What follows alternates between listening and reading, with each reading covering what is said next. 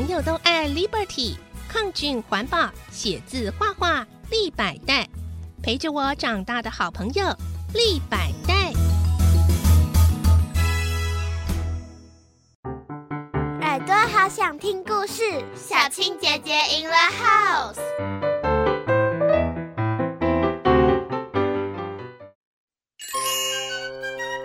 小选举大作战第九集。选前三十九天，不用敌对，只要做好自己的事。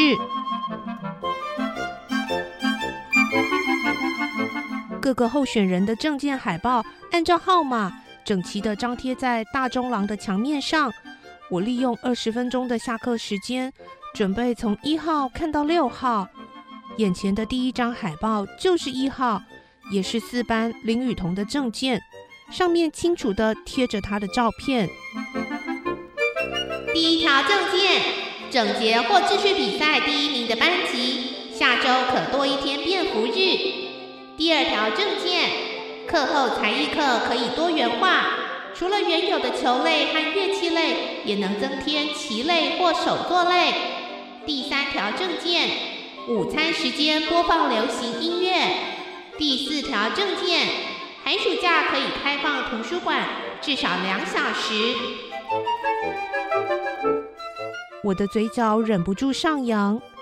嗯，寒暑假开放图书馆这一点我还蛮喜欢的。该不会是他想的吧？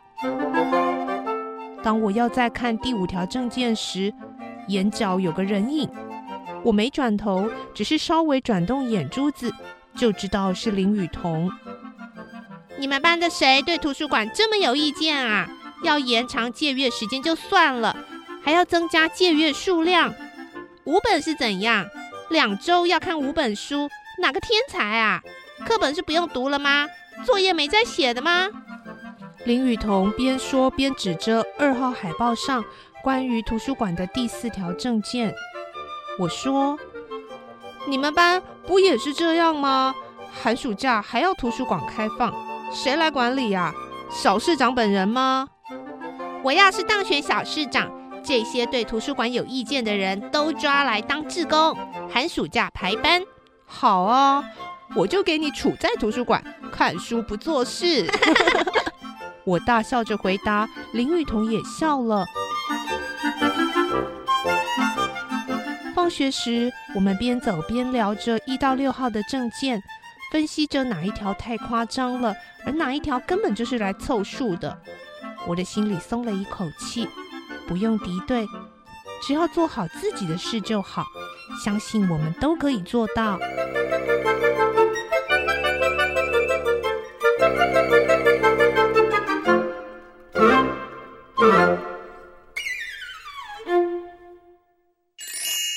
第十集，选前三十八天。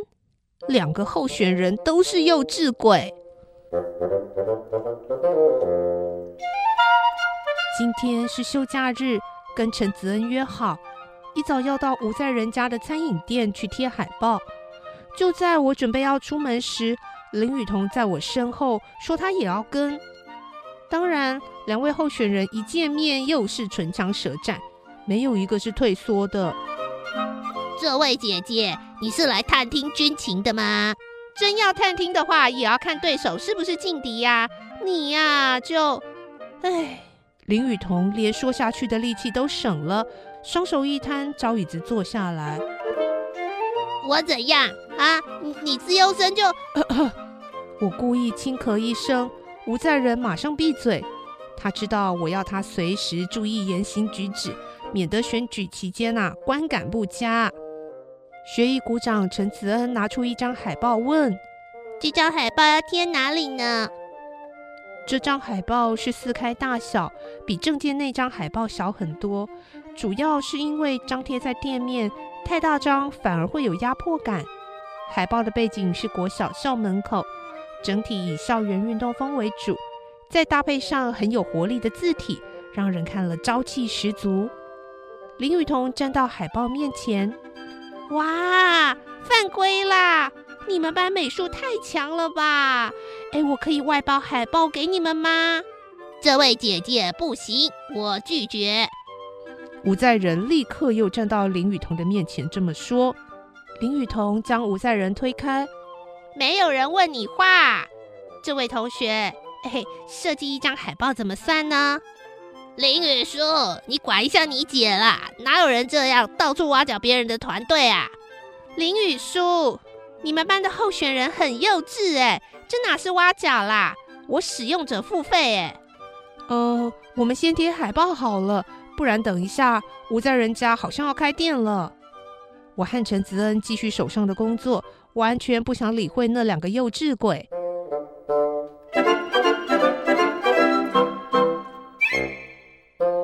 好海报，发现那两个候选人还在热烈的沟通。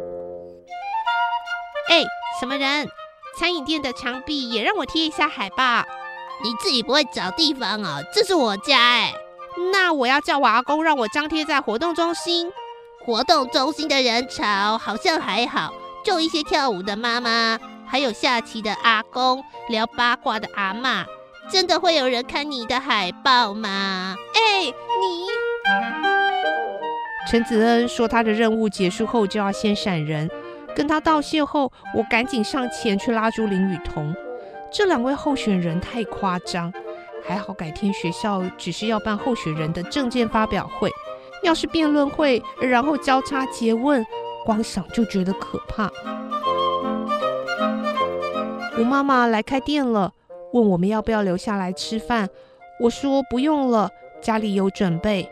然后连忙拉着林雨桐回家。林雨桐整路叫嚷着：“三班怎么选出一个幼稚鬼？”我只好说：“对，而且再吵下去是两个幼稚鬼，完全没有候选人的形象了。”林雨桐听到，马上闭嘴，不再说话。